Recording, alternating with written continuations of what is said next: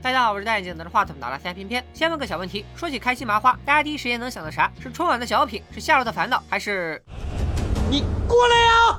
不过本期视频咱们不回顾过去，还是要说开心麻花的新作品，一部揭秘男女思维差异、探讨情侣间话题的精品短剧。亲爱的，没想到吧？话不多说，马上进入第一个话题：谈恋爱就该住在一起吗？这部剧有三对情侣，他们是相识多年的好友，是否该同居这个问题就发生在海宝、海银这一对身上。因为除了他俩，另外两对都同居好多年了。海英虽然心里也想和男友住在一起，但看海宝没那个意思，她就只能嘴硬，表示自己完全可以独立自主、自力更生，下嘴就能开瓶盖。上手就能修灯泡。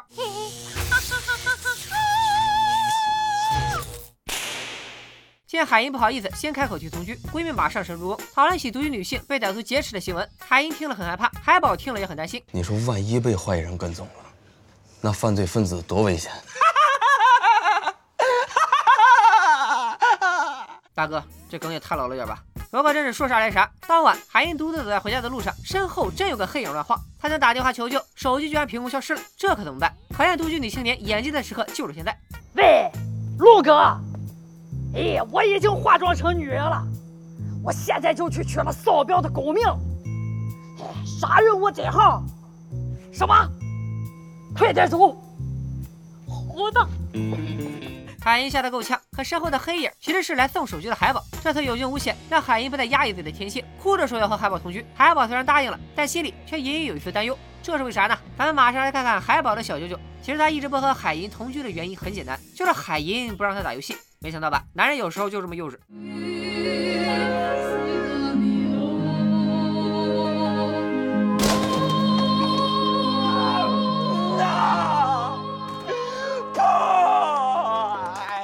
砸的不是我的游戏机，但我不骗你们，就刚才那一下，我的心都抽搐了。可是要做真男人，就必须有担当。见向强壮的海燕吓得哇哇大哭，海宝也只能忍痛割游戏，选择美好的同居生活。大家想不到吧？你们和伴侣还没住在一起呢，想法就差这么多。但住一起之后，日子也不能消停。接下来，咱们就进入第二话题：情侣住一起后，还需要注意形象吗？海宝万万没想到，同居之后，游戏没成为他俩的矛盾，海英化妆的频率却让他濒临崩溃。清早起床不能亲嘴，烛光晚餐基本全毁，下班回家不能拥抱，吃个早饭也像见鬼。我今天擦了早安粉，是不是美美哒？天哪！大清早的吃饭，他把自己画成了个艺妓。海宝无奈之下，只能委婉的劝海英：“咱俩从大学好到现在，你啥丑样我没见过，咱能不能就不折腾了？”但海英何尝不想做真实的自己呢？她这么热爱化妆，既不是喜欢臭美，也不是想当美妆博主，而是因为她从小就有一个难言之隐。嚯！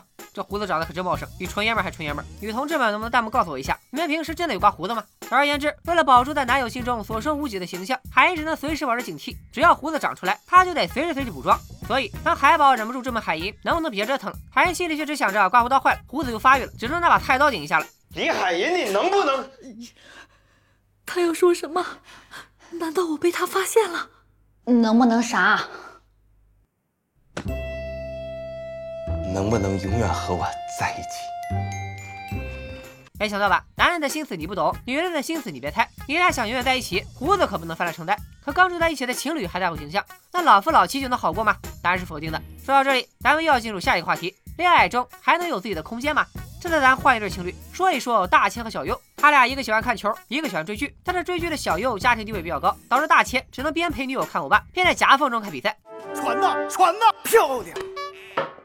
然后大千只能连抓带挠，连踢带跑，为了看场球赛，眼神都猥琐了。这种情况还得好兄弟出场，海宝给大千支招，让他假装替同事加班，然后他们哥几个一起去酒店看球。这次大千顺利出逃，可一路上总觉得时不时看到小优，莫非是他被女友的恐惧支配了太久，小优已经在他脑海中阴魂不呃呃无处不在了吧？其实刚刚不是大千的幻觉，因为从小优的视角来看，男友为看球做的一切努力都是劈腿的前兆。男主角被毁容了，漂怎么办？女主角要咽气了！太棒了！他们终于在一起了，嗯，太幸福了！什么玩意儿啊？新赛季这几天，大千不仅状态不对，情绪紊乱，连对小优的态度都这么古怪。小优不能眼看着大千绿自己，所以在大千去酒店的时候，她也拉着闺蜜一路尾随。最后两人在酒店房间门口狭路相逢。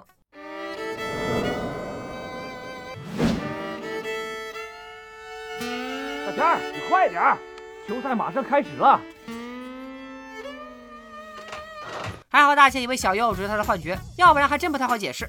没想到啊，男同胞为了看球，可以不择手段；女同胞为了抓奸，也是无所不用其极。在我看来，情侣之间还是得给对方喘气的空间。说完空间，再聊聊新鲜感。据说相恋多年的情侣都有共同的困扰，那就是送什么样的礼物才能让他满意。送礼可真是门大学问。如果用上学来比喻的话，男友志明送礼的等级，在花花心中也就是幼儿园一页的水平。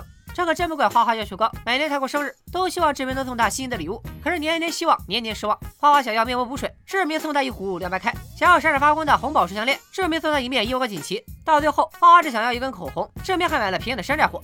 这点玩意儿张口就要三十八，最后我十八拿下的，厉害不？你去死吧！看到这里，妹子们有没有代入感？估计很多人已经想暴打钢铁直男了。今年花花已经对志明没抱任何希望，可是没想到志明还能踩雷。花花要减肥，他偏送巧克力，花花气得不想吃。可一看到志明失落的背影，他顿时脑补了一出大戏。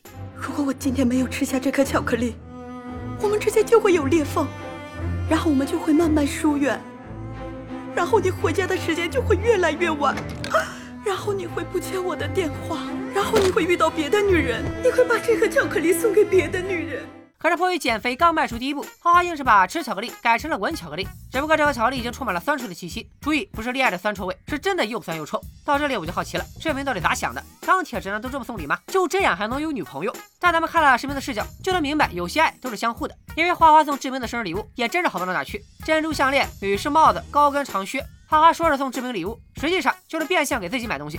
所以志明今天压根忘了花花的生日，巧克力只剩包装，里面的巧克力也不过是瓜子皮滥竽充数。而为了不穿帮，志明愣是让花花闭着眼睛闻了他四十三码的汗脚，隔着屏幕我都闻着味儿了。不过还好志明知道花花半夜一定会偷吃，及时叫了真巧克力外卖，这个生日才算平安度过。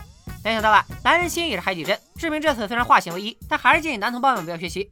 说到这里我也挺无奈，你们说这部剧到底该不该推荐给情侣看？因为它实在过于真实了。亲爱的，没想到吧？采取一个话题、两个视角、三对情侣的模式，聚焦男女之间的矛盾，体现生活中处处都有意想不到的问题，让那些模糊的男女思维差异一下子有了具体的情节。同时，这部剧轻松愉快且接地气，当做校园剧来看还是很不错的。当然，解说由于时长关系，不能一口气说完所有话题，原剧还有更多笑点，大家可以自己去看。亲爱的，没想到吧？六月二日在优酷首播，感兴趣的小伙伴们不妨去看看原剧。咱们下期再见，拜了个拜。